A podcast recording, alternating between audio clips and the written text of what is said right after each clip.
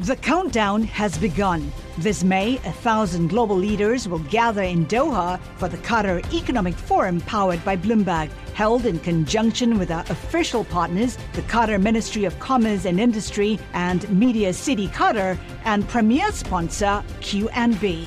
Join heads of state, influential ministers, and leading CEOs to make new connections and gain unique insights. Learn more at QatarEconomicForum.com. Le entregamos todo lo que necesita saber para comenzar el día. Esto es Bloomberg Daybreak para los que escuchan en América Latina y el resto del mundo. Buenos días y bienvenido a Bloomberg Daybreak América Latina. Es lunes 9 de enero de 2023. Soy Eduardo Thompson y estas son las noticias principales. En Brasil, miles de partidarios de Jair Bolsonaro irrumpieron el domingo en el Congreso, la Corte Suprema y el Palacio Presidencial, protestando la asunción la semana pasada del presidente Luis Ignacio Lula da Silva. La policía parece haber controlado la situación en la capital Brasilia. Lula prometió procesar a los alborotadores y Bolsonaro emitió una tibia condena a los hechos desde Florida, donde se encuentra de vacaciones. El banco de inversión Goldman Sachs eliminará alrededor de 3.200 puestos de trabajo esta semana según una fuente. Más de un tercio de los despidos provendrán de sus unidades comerciales y bancarias centrales.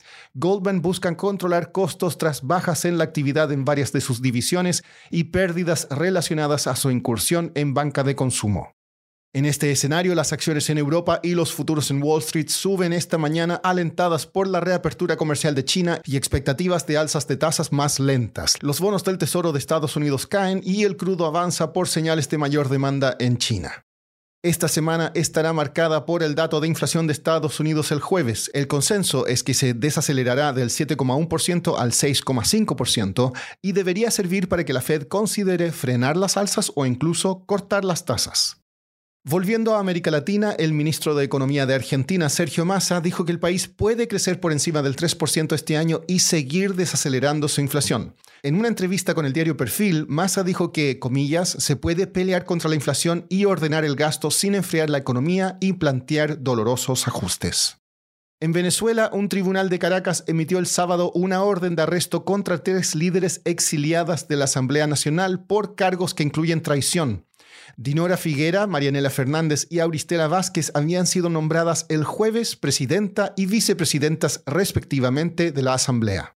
En Chile, la ministra de Justicia y Derechos Humanos, Marcela Ríos, dejó su cargo el sábado tras irregularidades en un proceso de indultos presidenciales. Tras estos indultos, principalmente de personas condenadas por disturbios sociales, la desaprobación del presidente Gabriel Boric en una encuesta saltó al 70%.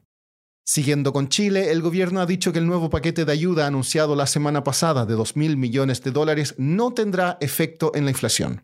Sin embargo, hay quienes no están convencidos y dicen que podría tener un efecto en el necesario ajuste que requiere la economía. Esa es la visión de Felipe Hernández de Bloomberg Economics. Acá Felipe nos explica más. A nivel agregado y macroeconómico, efectivamente, este paquete de ayudas está todo enmarcado dentro del presupuesto del 2023. Y en ese orden de ideas, no es una adición o un estímulo fiscal adicional para la economía en el 2023. Y en este caso, creo yo, el hecho de que el gobierno esté aumentando en un monto no necesariamente que no sea significativo. O sea, estamos hablando de cerca de 2 mil millones de dólares o poco más de 0.6% del PIB que van a ser destinados en su gran mayoría a transferencias directas. Pues efectivamente es una utilización de recursos que yo creo va a tener un efecto mayor sobre el nivel de actividad económica y en, en particular sobre la demanda eh, o el consumo privado. Y eso en un escenario en el cual probablemente en el 2023 todavía vamos a estar experimentando algunas restricciones por el lado de la oferta, creo yo puede terminar teniendo algunas implicaciones sobre el nivel de inflación. Ahora, no es que yo crea que estas, eh, este paquete de ayudas que anunció el gobierno van a evitar que Chile haga ese ajuste macroeconómico que necesita. Lo que yo creo es que va a retrasar o hacer que ese ajuste sea más lento de lo que por lo menos hasta ahora el Banco Central, el gobierno y el consenso del mercado está pensando. Felipe, el viernes se informó la inflación en Chile y la lectura anual llegó a su mayor nivel en, desde 1991.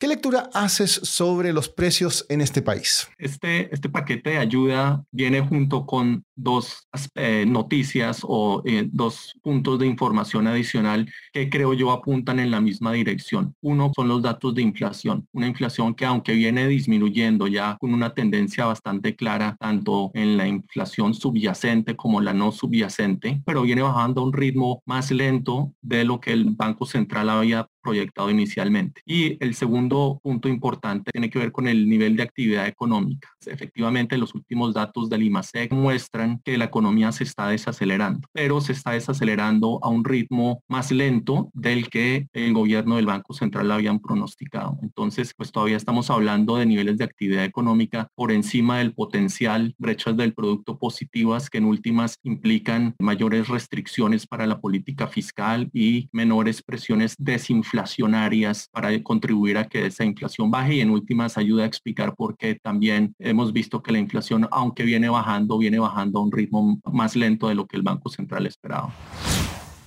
Por último, la Fórmula 1 quiere conductoras mujeres. Solo cinco han competido en esta categoría en la historia y la última en comenzar una carrera fue Lila Lombard en 1976.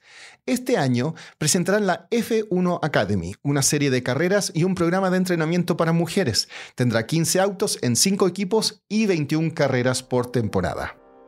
Eso es todo por hoy. Soy Eduardo Thompson. Gracias por escucharnos. Para conocer todas las noticias que necesita para comenzar el día, revise Daybreak en la app Bloomberg Professional, donde puede personalizar las noticias que desee recibir. También puede suscribirse a la versión solo audio en Spotify, Apple Podcasts o la plataforma de su preferencia. Eso es todo por hoy. Escuche de lunes a viernes Bloomberg Daybreak.